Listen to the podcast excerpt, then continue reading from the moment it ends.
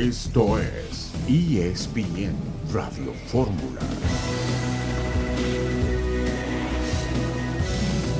Bienvenidos a ESPN Radio Fórmula. Qué gusto que nos acompañen este jueves 23 de junio del 2022. Hay mucha información, aunque pues prácticamente el fútbol está en punto muerto preparándonos para temporadas que se irán resolviendo, al menos su primera mitad a ritmo acelerado. El torneo mexicano está a la vuelta de la esquina y el Mundial de Fútbol cada vez más cerca. Hoy se supo que cada selección mundialista podrá incluir 26 futbolistas. Era un secreto a voces, ya es oficial. La lista sube de 23 a 26 integrantes. Por muchos años fueron nada más 23. Y esto es algo de lo que ha dejado también el tema de la pandemia, producto de que cada partido se mantiene con cinco cambios por equipo, también para la Copa del Mundo. Saludo con mucho gusto Jesús Humberto López y Héctor Huerta. ¿Cómo estás, Jesús? Bienvenido. Hola Ciro, qué gusto saludarte, me da mucho gusto hacerlo después de 25 años de no coincidir en un programa de radio. O sea, imagínate cuántos años, un, cuarto de siglo, imagínate Ciro. Casi nada. Pero, pero qué gusto, ¿no? Así es, la, la, vida nos permite reencontrarnos, ya lo, había, ya lo habíamos hecho eh, en otro momento, pero aquí en la radio, bueno, pues es una experiencia eh, muy especial. Qué gusto estar contigo, por supuesto, con las amigas y los amigos aquí en ESPN Radio Fórmula. Bueno, sí, hay, hay poco fútbol, pero fíjate que una noticia que estaremos platicando más adelante y que me llama poderosamente la atención es de que, bueno, pues una vez que ya Sadio Mané ha llegado con el FC Bayern München, que fue presentado allá en la capital de Baviera, ahora resulta que el nombre de Cristiano Ronaldo está en la mesa con la posibilidad de emigrar del Manchester United al récord Meister de Alemania, una situación que me ha dejado anonadado, sobre todo yo que soy aficionado del equipo bávaro. Sí, yo sé, yo sé, y estarás feliz con la llegada de Sadio Mané. Eh, y bueno, de lo que decía hace un momento Jesús Humberto López, pues eh, eh, tuvimos el gusto de compartir micrófonos con Noel Cárdenas los domingos en la mañana, recuerdo bien. rumbo al estadio. Entonces, rumbo al estadio, efectivamente era el programa que hacíamos. Héctor Huerta, un gusto, ¿cómo estás? Hola, ¿cómo estás, Ciro? Qué gusto saludarte a ti, a Jesus. también platicamos hoy con, con el arquero Raúl Gudiño, que fue pues prácticamente echado de Chivas, o sea, dejaron que el contrato terminara, no lo renovaron a tiempo nunca, y en febrero marzo por ahí le dieron su carta, le dijeron, tú ya queda libre, así que pues ya, vele buscando por dónde. Y hoy desde Atlanta nos dice que tiene el propósito de pronto volver a Chivas. Ni modo, así es la cosa.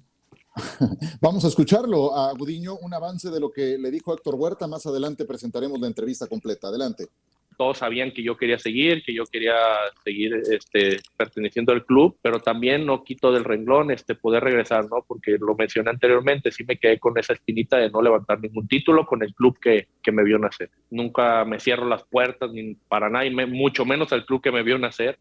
Entonces creo que esa puerta siempre va a estar abierta, salga de buena manera, salga de mala manera, creo que uno siempre va a regresar a casa. Perfecto, la entrevista completa con el guardameta Gudiño más adelante en este mismo programa. Y también en unos minutos el detalle de lo que ocurre con el América y César Caballero. Aquí un avance, César. ¿Cómo estás? Qué gusto saludarte. El equipo de las Águilas del la América este jueves regresa a la Ciudad de México luego de los dos partidos de pretemporada que tuvo en los Estados Unidos. Está simplemente a la espera de que se complete su plantel para el próximo Apertura 2022. Néstor Araujo está muy cercano ya a ser anunciado, mientras que Cabecita Rodríguez arribará en los próximos días. Todo esto lo comentaremos en ESPN Radio Fórmula. Gracias, César. Vaya paliza que le puso el América al León. El León en estatus tal cual pretemporada, pero pretemporada día uno. América lució listo para, para empezar la campaña. Y también tendremos información del Cruz Azul con León Lecanda. León, aquí un avance. Saludos Ciro desde la Terminal 1 eh, del Aeropuerto Internacional de la Ciudad de México, donde arribaron los Pumas con una mala noticia, la de César Huerta, que estará quizá algunos días fuera por una lesión en el hombro derecho. Hablaremos de eso y también, desde luego, de los refuerzos de Cruz Azul. Prácticamente ya todo acordado para que llegue Carlos Rotondi. ¿Y qué pasa con el defensa central y el delantero? Se los contamos enseguida en ESPN Radio Fórmula. Pausa y regresamos.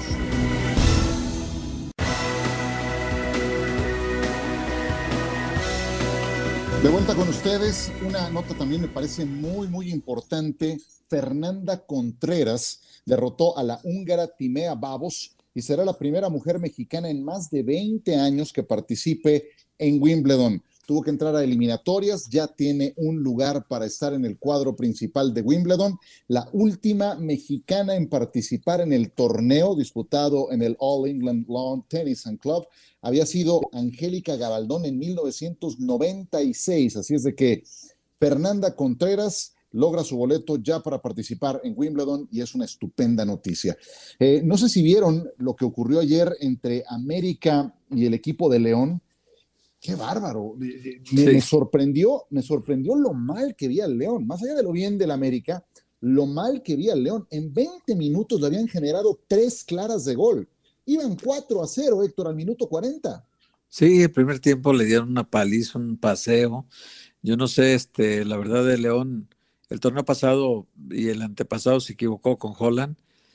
Yo no sé si ahora Renato Pavia, Pavia, Pavia o Pavia, Pavia, es nuevo en el fútbol mexicano, ya nos aprenderemos bien el nombre.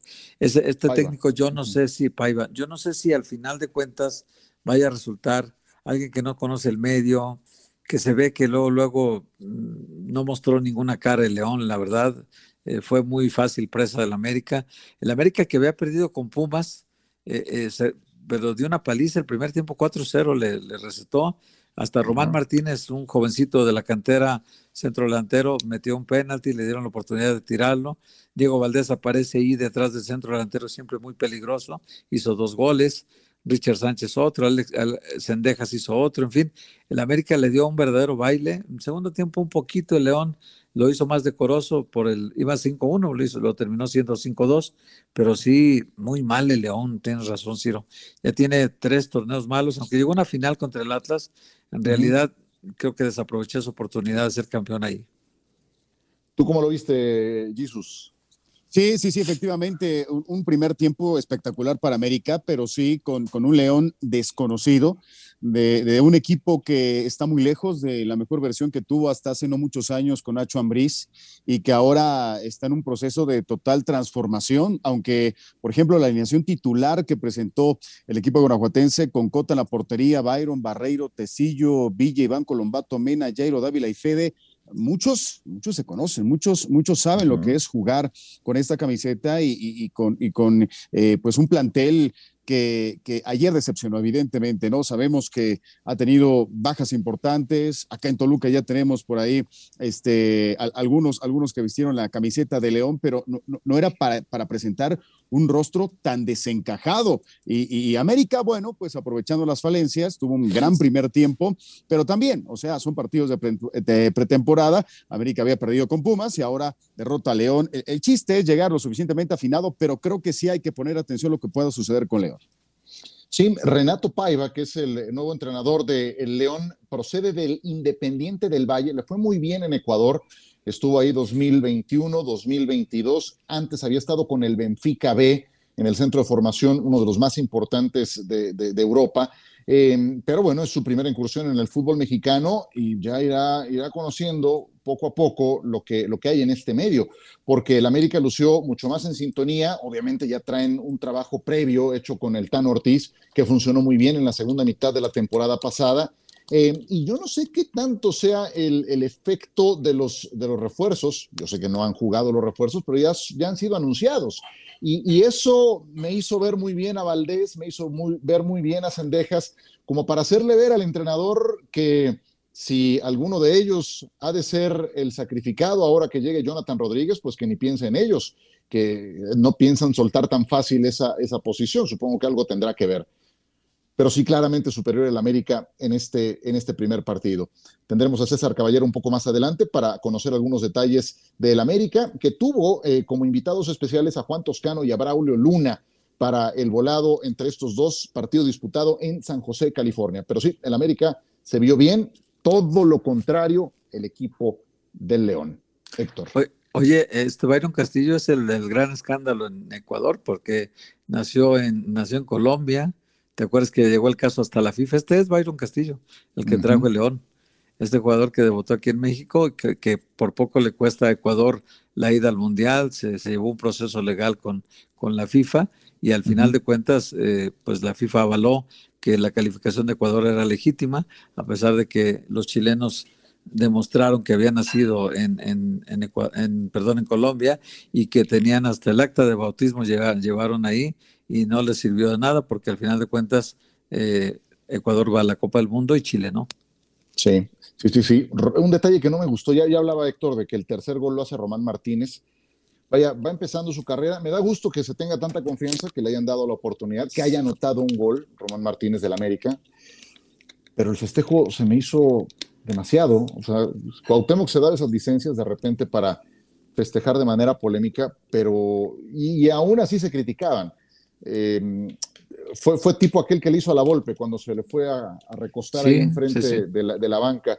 Eh, yo no, no, no soy muy afecto a ese tipo de cosas, pero bueno, vamos con César Caballero, que nos tendrá información más grata seguramente del América. César, ¿cómo andas? Hola, Giro, ¿cómo estás? El equipo de América hoy tuvo entrenamiento en San José después de lo que fue el partido frente al cuadro de León de anoche estuvieron en una práctica regenerativa, en estos momentos ya vienen de regreso a la Ciudad de México para comenzar a preparar lo que será el arranque de torneo. Hay situaciones con el tema de las altas de jugadores, lo que nos han dicho en el tema de Néstor Araujo es que está simplemente a una firma de que ya se pueda hacer oficial su contratación con el cuadro de las Águilas. La directiva del Celta nos confirma que la negociación está hecha, está cerrada simplemente Néstor tiene que presentarse, hacer los exámenes médicos, firmar su contrato y entonces eh, sí se dará por oficial su contratación con el cuadro del América. Esto se uniría a la contratación de Jonathan Rodríguez, sin embargo, ahí hay un problema porque no hay plaza disponible para inscribirlo como jugador extranjero y parece que el tema de Juan Otero con Necaxa se va complicando en las últimas horas. Hola César, ¿cómo estás? Te saludo con mucho gusto. Oye, eh, ¿Cómo, ¿Cómo tomó la directiva de las Águilas del la América este madruguete de Mauro Laines eh, anunciando en sus redes, en sus redes sociales, que, deja el conjunto azul crema y que estará jugando con Bravos de Ciudad Juárez.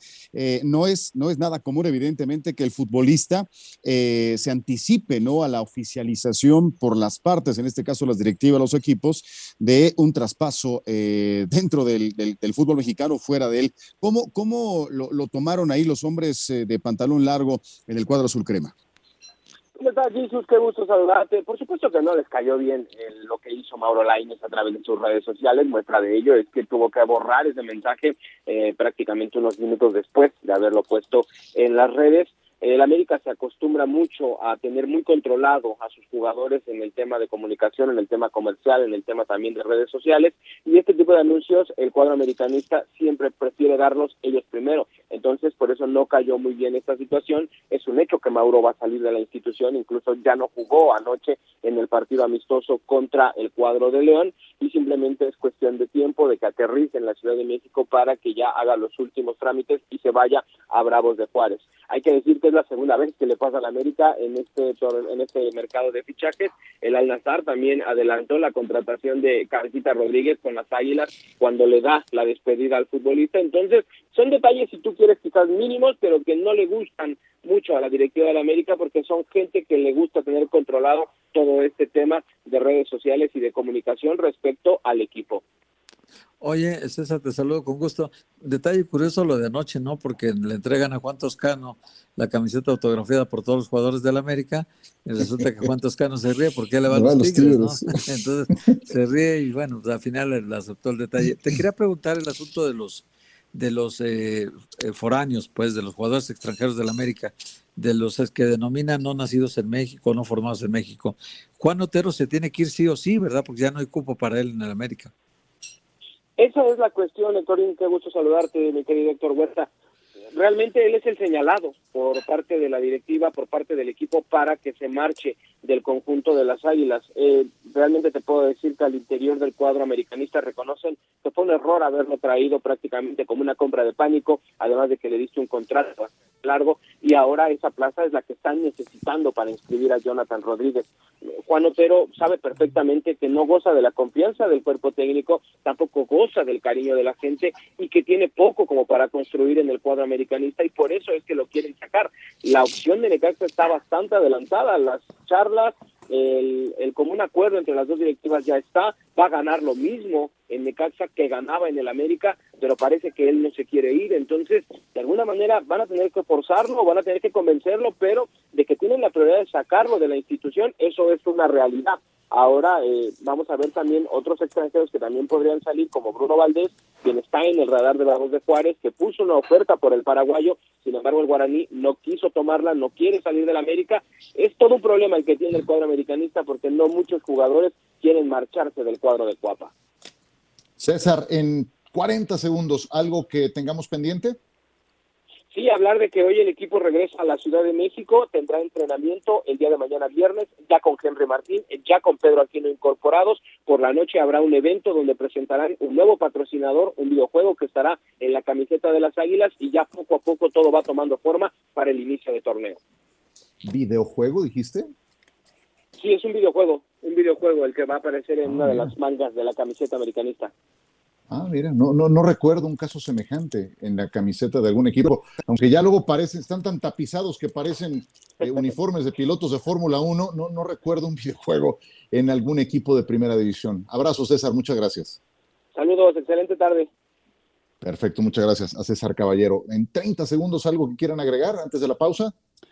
No, bueno, eh, básicamente a mí me, me, enseñaron en casa que antes de comprarme un traje, debo de hacer el espacio para colgar el traje. O sea, ah. esto no lo hizo el conjunto de las Águilas del la América, evidentemente. Si, si traes a, un, hombre tan importante como el Cabecita, oye, libera el espacio primero, ¿no? Y se vio mala, mala directiva azul crema, Seguro, seguro. Ya regresamos.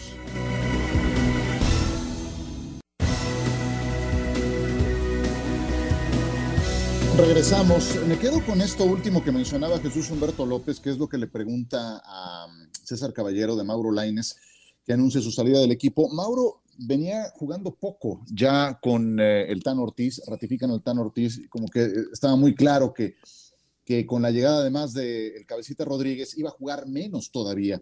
Entonces tenía que buscar algún otro sitio donde fuera útil y él también mantuviera protagonismo. Recuerdo que fue un fichaje muy cuestionado por los aficionados del América, pero Solari lo puso a jugar, le entregó buenos resultados y ya después se fue, se fue diluyendo. Héctor, ¿tenías algo más? Sí, una acotación breve de lo del cabecita decía Jesus que no le habían dejado el lugar de extranjero libre para cuando él llegara, cosa que todavía no tiene, pero también hay que ver qué pasa con el número que a él le gusta usar.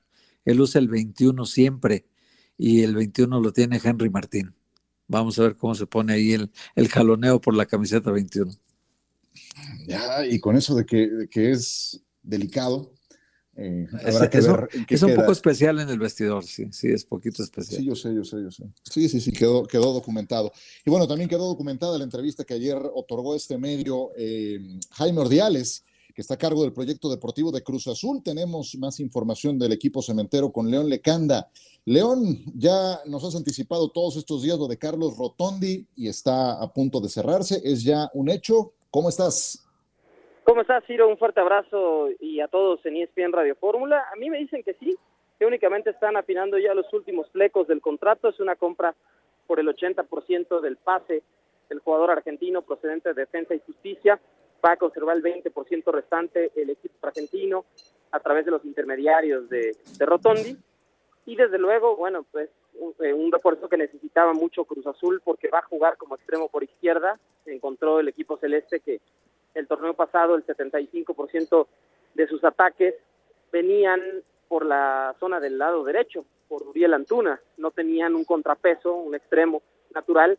Ahí pusieron a Nacho Rivera una parte del torneo, otra Cristian Tabó, eh, Ángel Morales también jugó en esa posición, pero nadie pudo adueñarse de este lado como extremo izquierdo, y en este 4-3-3 que utilizará en buena parte de los partidos Diego Aguirre, era fundamental un jugador como Rotondi.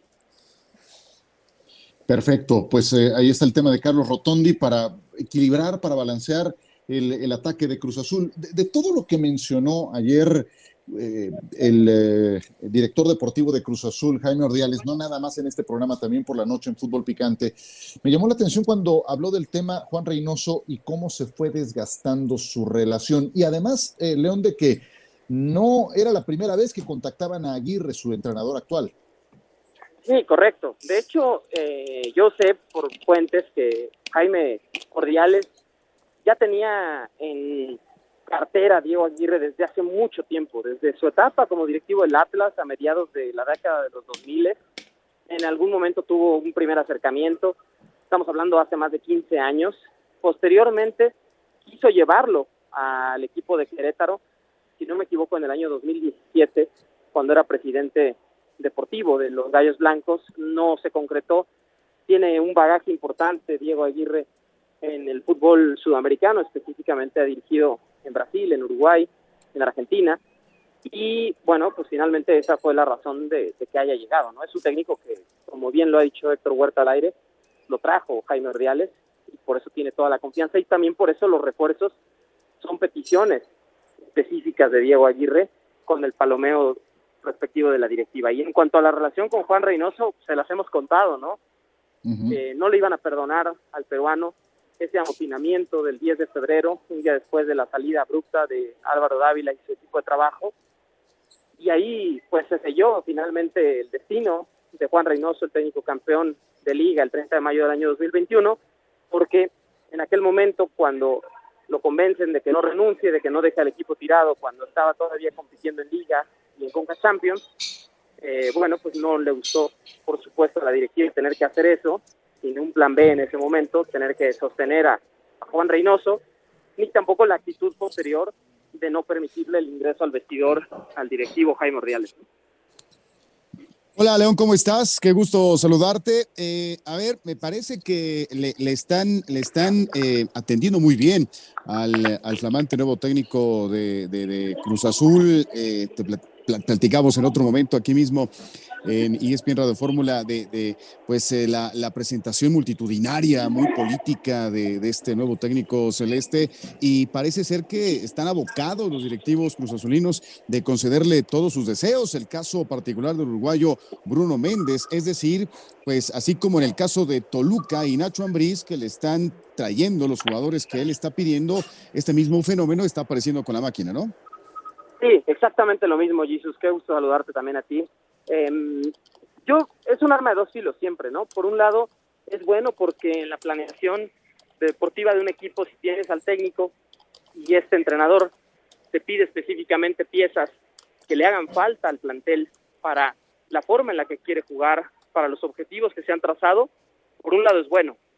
Por el otro lado es negativo porque cuando un club compra jugadores, que será el caso de Carlos Rotondi y de Bruno Méndez, el uruguayo, si llegan a un acuerdo con Corinthians, también será una compra. Cruz Azul estará desembolsando un estimado de 8 millones de dólares por los dos jugadores y tendrá que hacer contratos multianuales, 3, 4 años por lo menos con cada uno.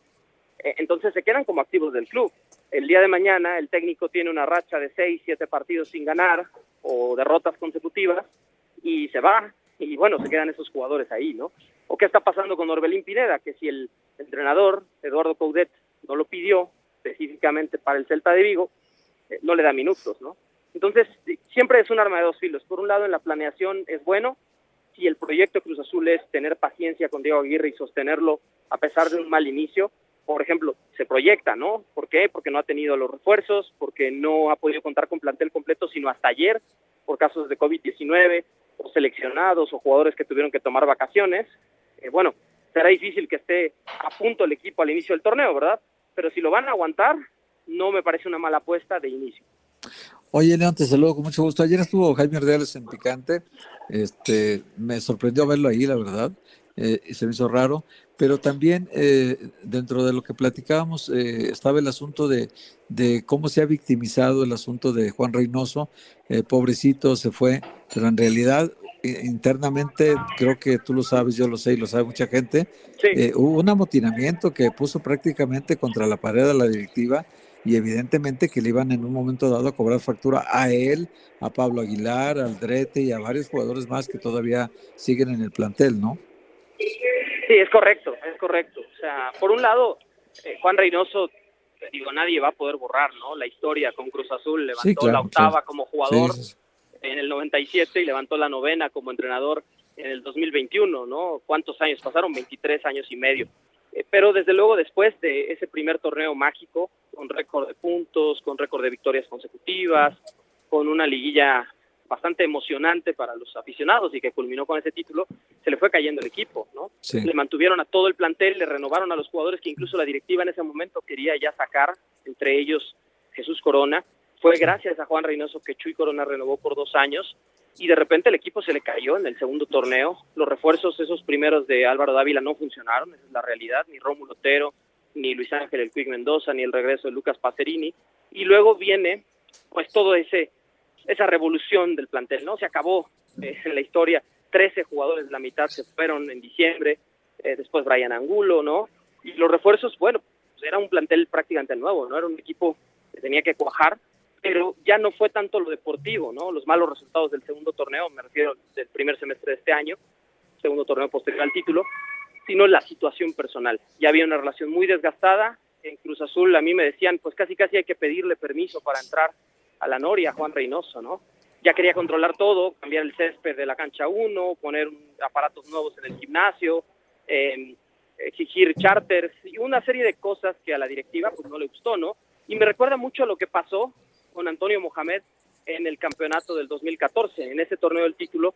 Mohamed también tiene varias diferencias con la directiva de América, entonces con John de Luisa, Pepe Romano, Ricardo Peláez, sale campeón, pero bueno, ya habían arreglado su salida, ¿no? Y ahí fue cuando llegó Gustavo Matosas a América. Perfecto. León, eh, seguiremos contigo para hablar de los Pumas. ¿Algo pendiente de Cruz Azul? No, pendiente Cruz Azul, solo que anuncien a los refuerzos, mi querido Ciro, porque la afición está desesperada, no han podido todavía garantizar a ninguno. Me dicen que lo de Carlos Rotondi ya está, eh, simplemente en negociación lo de Bruno Méndez, falta un delantero, todos los quieren tener, al menos esos tres sudamericanos de aquí al domingo, a más tardar. Eh, ninguno va a jugar, por supuesto, el domingo frente al Atlas, ninguno hará el viaje a Estados Unidos. Y respecto a Pumas, malas noticias, estuvimos y todavía seguimos aquí en el aeropuerto en la llegada del equipo felino que cayó ayer 3 por 0 ante Rayados, pero más allá de esa derrota, que fue la única en pretemporada, lo doloroso es la lesión de César Huerta. Le están haciendo ahora mismo una radiografía, estudios médicos, porque tiene una lesión en el hombro, cayó mal en el partido y lo vimos con cabestrillo al chino Huerta, uno de los refuerzos de Pumas. Perfecto, sí, esa, esa es la, postal de la llegada de los Pumas de la universidad.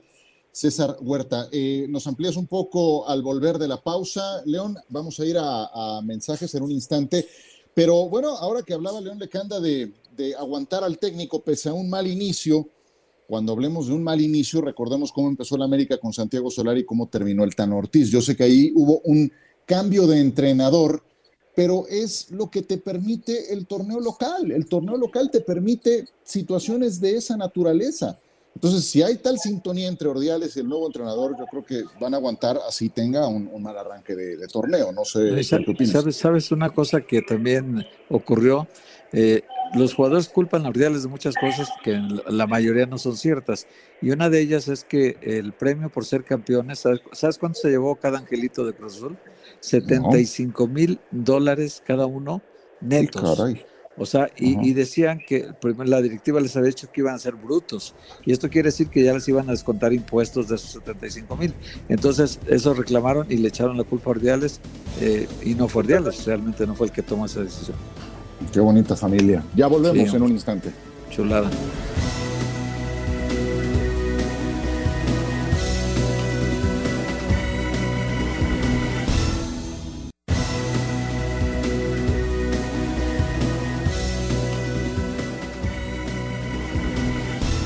Bien, regresaremos con eh, León Lecanda en un instante. El equipo de los Pumas perdió 3 a 0 ante Rayados de Monterrey. Ya concluía algo Héctor Huerta de la situación de el eh, conjunto de Cruz Azul, que no sé si te pasó lo mismo por la mente, Jesús. Yo escuchaba a Víctor Manuel Velázquez cuando garantizaba que llegarían tres refuerzos más.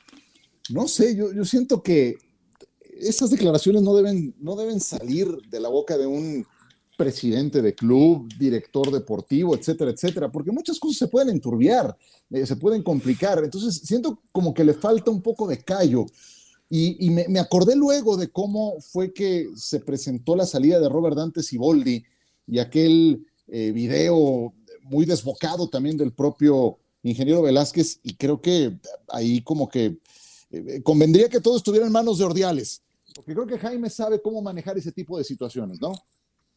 Sí, sí, sí, por supuesto. Eh, lo dices bien, no, no nacen siendo directivos, eh, no nacen siendo presidentes, les hace falta tener más calado y no, no, no irse a la, fácil o a la emotiva, ¿no? este, de Cruz Azul deberá entender que hay que irse con mucha más calma, evidentemente, en, estos, en este tipo de declaraciones y más porque se habla de, un equipo de este peso eh, muy, muy específico, ¿no? Entonces, si no cumple lo que dices, y si no resulta tal y como lo estás expresando, eh, lo puedes pagar muy caro, ¿no? Pero bueno, tendrá que tropezarse una y otra y varias veces. Ojalá no sean muchas porque Cruz Azul está como para nuevos, nuevos eh, tropiezos. Fueron 27 años de tropiezos o 23 y, ya estuvo bueno, ¿no? O que lo delegue, ¿no? Que lo delegue. Creo que, creo que Jaime conoce muy bien su, su negocio y si ya le han ratificado la confianza, para mantenerse, como ya lo mencionaba hace un momento León Lecanda, pues entonces que delegue. Ya hace un momento, León, nos anticipabas algo de los Pumas de la universidad. Concluyamos la información con el 3 a 0 que se llevó el equipo de Lilini ante Rayados de Monterrey en Texas. Sí, Ciro, y nada más paréntesis, tuvimos que interrumpir un poco el contacto porque llegó Pedro Aquino de las Águilas del la América después de unos días de vacaciones, estuvo en su país natal, en Perú, eh, y bueno, nos tocó ver ¿no? la desilusión del equipo de la bicolor en Qatar, donde justamente cubrimos ese partido con Australia y hablaba de eso, ¿no? Pedro aquí no hace un instante, reportará el día de mañana con América y dice que son el gran candidato a ser campeones después de la llegada de Jonathan Rodríguez. Y sí, de Pumas, bueno, malas noticias, ¿no? Eh, van a valorar al chino Huerta, saber que no sea una lesión mayor en la clavícula o en el hombro derecho, y es una tristeza para Pumas, para Andrés Lilini, para el propio Huerta, porque es uno de los jugadores que más minutos tuvo con Andrés Lilini en la pretemporada, que hasta el día de ayer había sido muy buena con Pumas, em, incluso golearon 3 a 1 al América en Chicago, ayer cayeron también por goleada 3 por 0 contra Monterrey, pero ya lo de Huerta es lo más doloroso para Pumas. Perfecto. Escuchamos a Julio González y también a Huerta brevemente. Nosotros somos muy realistas de lo, que, de lo que tenemos en el equipo, creo que tenemos capacidad, pues sabemos que tenemos que estar al máximo de nuestras capacidades para pelear con todos los equipos. Estoy seguro que Pumas vamos a estar arriba y así que lo que caracteriza, este, caracteriza perdón, este equipo que es pelear siempre hasta el último balón, correr y estoy seguro que lucharemos por los primeros lugares. ¿Este Pumas después de lo que has notado en pretemporada listo para pelear, para competir y ser un equipo protagonista? Sí, claro, este equipo siempre tiene que ser protagonista, entonces yo lo, lo veo muy bien y aparte hemos trabajado muy duro y como lo he comentado tenemos que sacar ventaja de, de nuestro horario, de nuestro estadio. ¿El pronóstico inicial? No, no sé, la verdad, te mentiría, entonces hasta esperar ya la radiografía ya veremos qué es. ¿Es el antebrazo, el codo? Es el hombro, siento, siento el dolor en el hombro, pero no creo que sea nada grave, lo puedo mover y todo. Pues eh, qué lástima, de verdad. César Huerta ha buscado una oportunidad. En Chivas la tuvo a cuentagotas, jugó con el equipo de Mazatlán, ahora llega a Pumas, se le notaba en un estupendo ánimo y ahora esta lesión, esperemos que se recupere pronto. León, muchas gracias, un saludo. Muchas gracias a ustedes, buenas tardes, Ciro. Gracias a León Lecanda con el saludo hasta el aeropuerto de la Ciudad de México. Antes de ir con el guardameta Gudiño, ¿y quién mejor que Jesús Humberto López para que nos... Eh, haga este comentario. ¿Esto, Luca, Jesús, el equipo que mejor se ha reforzado? Sí, sí, sí, sí, por supuesto. Eh, como que se cortó un poquito ahí la. la como que dudaste. No, no, no, como no, que dudaste. No, no, no. No, no, no, se, cortó, no, se ah, cortó, este, pero me, me, imagino que mencionaste la palabra Toluca, ¿no? Porque ahí, justamente se cortó el audio. Sí. Ah, muy bien. Bueno, sí, este, sí, sí, yo creo que sí, definitivamente. Eh, todavía se está a la espera de, de, que se anuncie el 9. Yo no sé qué pasa. Eh, en este caso muy particular, eh, el, martes por la tarde, noche, se anunciaron ya oficialmente eh, los, refuerzos. Marcel Ruiz y, Brian Angulo, que ya estaban cantados, ¿no? Con este cambalache intercambio en el caso de Kevin Casañeda y Pedro Alexis Canelo con los solos de Tijuana. todo, todo parece indicar que será Carlos González. E incluso de, buena fuente me dijeron que ayer se iba a anunciar el 9, no ha ocurrido, pero bueno, independientemente que sea, si es el delantero de la liga este, de, San Mateo Atenco, si es el, si es el delantero de, acá de la colonia Juárez, este, bueno, está bien, no pasa nada, pero este, creo que ya se tardaron en ese sentido. Y por otro lado, eh, creo que sí, creo que el Toluca ha hecho un esfuerzo importante, son varios millones de dólares en la mesa, le ha caído muy bien esto a León, evidentemente, pero creo que se ha armado un equipo, se, le está cambiando la cara, se le está cambiando el rostro, al menos en nombres, pero ya tendremos que ver equipos sobre la grama. Ah, se enfrentaron ayer justamente contra el Atlante, le ganaron 1-0 con gol de Marcel Ruiz y, creo que pues hay una altísima expectativa. ¿eh? No sé si pueda con ella Nacho Ambriz, porque solitos se pusieron la soga al cuello. Dijeron, los primeros cuatro lugares de la clasificación para el próximo semestre, o si no, todos se van incluyendo a Paco Suinaga, el presidente del equipo. Wow. Toluca empezó con Cavani. Bueno, siguió después la especulación con Radamel y vamos a terminar con Carlos González, que, ojo, no me parece nada mal, no me parece nada mal. Carlos González no era titular en los Tigres, pero eso no quiere decir que sea un suplente en el fútbol mexicano. Creo que le puede ser muy útil al Toluca, pero como que la expectativa se voló mucho y entonces suena a decepción, pero no me parece tanto. Creo que Carlos González les puede funcionar muy bien a los Diablos Rojos del Toluca. Héctor, platicaste con el guardameta Gudiño. Sí, él está ya en Atlanta trabajando con el equipo a las órdenes de, de, su técnico para que pues vengan los resultados de inmediato. Él va a pelear un puesto, no lo tiene seguro. Eh, Gusán, que fue portero de la selección de Estados Unidos mucho tiempo, está lesionado. Eh, puede ser que ahí venga una posibilidad para que él, él venga pronto, pero él se lo dijo a, Gonzalo Pineda, le dijo a su técnico, yo estoy aquí para trabajar, tú decides quién juega, no por el hecho de ser mexicano me vas a meter simplemente por eso, ¿no? Sino que cuando tú decidas, eh, habla también del Mundial, habla del Tata Martino, habla de que él, él quería estar en esta Copa del Mundo, sabe que se le han eh, ha cortado las posibilidades al no jugar con Chivas eh, buena parte de este semestre y entonces pues va a pelear con todo. ¿eh? La posibilidad dice que mientras no esté en la lista definitiva, su esperanza de estar en el Mundial todavía está viva. Perfecto, lo escuchamos entonces. En el caso de, del Guadalajara, que tu salida nos sorprendió a muchos porque realmente tú has sido chiva de formación. ¿Realmente qué pasó ahí para que provocara tu salida? Todos sabían que yo quería seguir, que yo quería seguir este, perteneciendo al club, pero bueno, por una u otra circunstancia no, no pudimos llegar a nada, pero también no quito del renglón este, poder regresar, ¿no? Porque lo mencioné anteriormente, sí me quedé con esa espinita de no levantar ningún título con el club que, que me vio nacer. Es decir, que la posibilidad de volver a Chivas la tienes ahí considerada. Sí, creo que siempre uno tiene que tener esa posibilidad, ¿no? Uno nunca sabe nunca me cierro las puertas ni para nada, y mucho menos al club que me vio nacer. Entonces creo que esa puerta siempre va a estar abierta, salga de buena manera, salga de mala manera, creo que uno siempre va a regresar a casa. Tú pretendías estar en esta Copa del Mundo de Qatar, pero tomando en cuenta la poca actividad que tuviste en el semestre, ¿te reduce la posibilidad de ir a la Copa del Mundo? Todavía no sea la lista final, hasta que no sea la lista final yo dejaré de, de pelear por un puesto.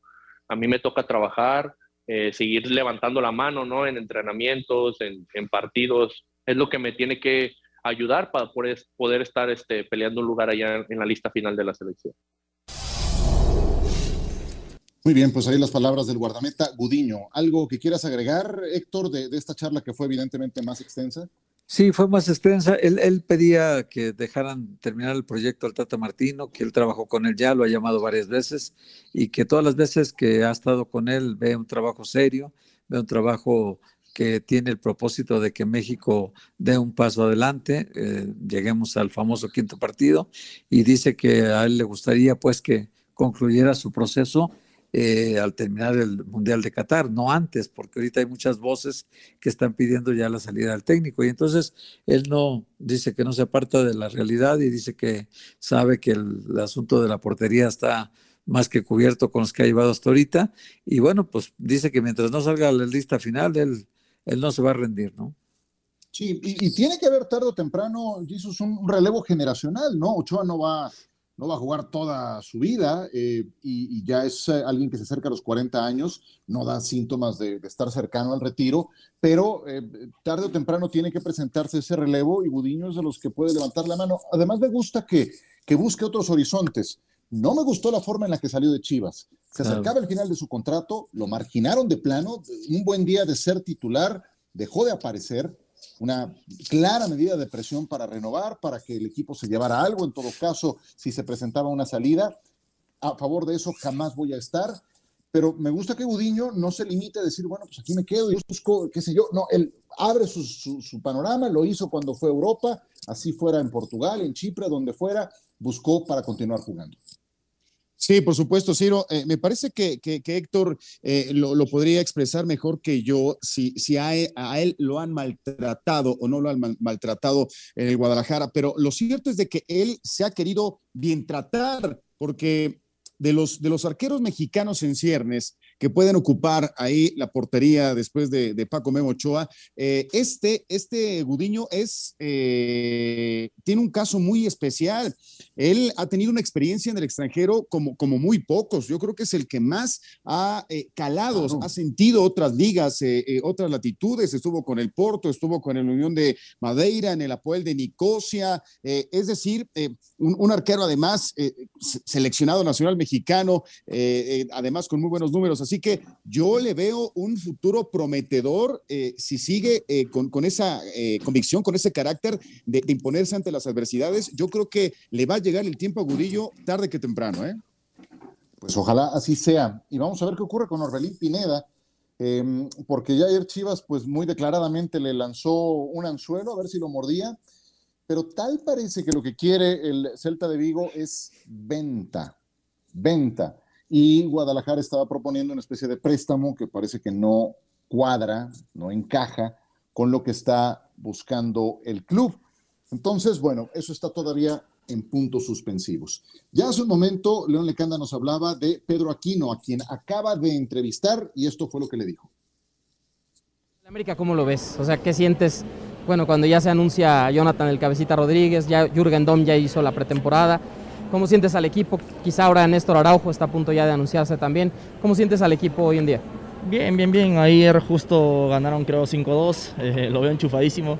Así que nada, duro trabajo, hay que, hay que ganarse nuevamente una, una posición acá en, el América. Vengo con todas las ganas de, como te vuelvo a repetir, vengo con el chip ya cambiado, eh, solamente pensar en América y lo que todos queremos, ¿no? Por la 14, sacar adelante la 14, ¿no? Cabecita, ¿te ilusiona, no? Pensar que llegue al América. Sí, sí, sí, han llegado dos, dos clases de jugadores muy importantes para, para, el equipo. Creo que nos va a aportar bastante. Eh, espero también eh, el tercer refuerzo también venga con esa, con esa mentalidad que, que pues acá queremos ser campeones, ¿no? Queremos ser campeones, creo que esa esa, esa meta nos hemos atrasado un poco, pero creo que hay equipo para, para poder hacerlo, ¿no? La dura eliminación de la selección de Perú, no solamente Aquino, todos los que fueron partícipes de esa agónica derrota que sufrieron en plena antesala de la Copa del Mundo, en tierras mundialistas. Nada fácil, mi querido Jesús, de, de pasar la página de algo tan bravo, ¿no? Sí, sí, sí. Eh, a mí particularmente, pues me sigue simbrando eh, esta, esta eliminación, este, este, no pase al Mundial, la selección incaica que estaba pues con una alta expectativa de estar en su segundo Mundial consecutivo después de 36 años de, no haber eh, estado en un Mundial. Creo que, que está calando, está calando mucho. parece ser que Ricardo Gareca se irá al fútbol de Italia, también un tema muy importante allá en Sudamérica, especialmente en esta nación porque se hablaba de, si renovaba o no renovaba, pero lo están tentando en el Cagliari, equipo eh, descendido a la Serie B en el calcio italiano, así que pues en el caso de Perú tendrá que darse una transformación o se va a dar una transformación importante de cara pues a, iniciar eh, un nuevo proceso, un nuevo proyecto eh, al Mundial del 2026 que nos toca acá de manera participativa organizar. Así es. Sí, nunca, nunca mejor aplicado lo de coparticipativa. co, co, co, coparticipativa, ¿no? Yo diría. Eh, Héctor, ¿cuál fue tu impresión cuando leíste la noticia de que Iván Alonso no va a continuar en Pachuca? En realidad, fue tan poco el tiempo que estuvo en el cargo eh, que, que, heredó de dirección deportiva de Marco Garcés. Iván Alonso, lo recordarán, goleador uruguayo, estuvo en los Diablos Rojos del Toluca, el señor Jesús Humberto López, pero en realidad estuvo tan poco tiempo que, que apenas alcanzó a ser visible su posición, ya ni hablar de su mano como director deportivo en el equipo de Pachuca. No va a continuar, ¿por qué? Suena, suena extraño, ¿no? Pachuca suele ser de, respetar procesos, de darle su tiempo a que las cosas eh, florezcan. ¿Qué te pareció? Eh, raro, muy raro, porque Marco Garcés estuvo muchos años, una eternidad, estuvo ahí en Pachuca, y, cuando sale Garcés, eh, que nos sorprende también la salida de Garcés, y luego, luego deja, presentan a Iván Alonso, pues uno pensaba que el proyecto iba, iba más allá. No sé si tengan planeado poner allí a alguien más, más cercano a, al Pachuca, más, más de casa, más, hay muchos exjugadores que, que tuvieron la oportunidad de jugar y ganar muchos trofeos con el Pachuca, pero pues también hay que entender que esta directiva del Pachuca tiene ahora más ambición, quiere meter al equipo otra vez en, en torneos internacionales, van a pelear con todo contra el grupo Orlegui que les ganó dos finales seguidas, ahora se lo van a encontrar dos, los dos siguientes torneos se lo van a encontrar en la CONCACAF y quieren seguramente dejarlos fuera al Atlas y al, León, que van a, van a, León y el Pachuca van a enfrentar al Atlas y van a querer seguramente dejarlo fuera de este torneo.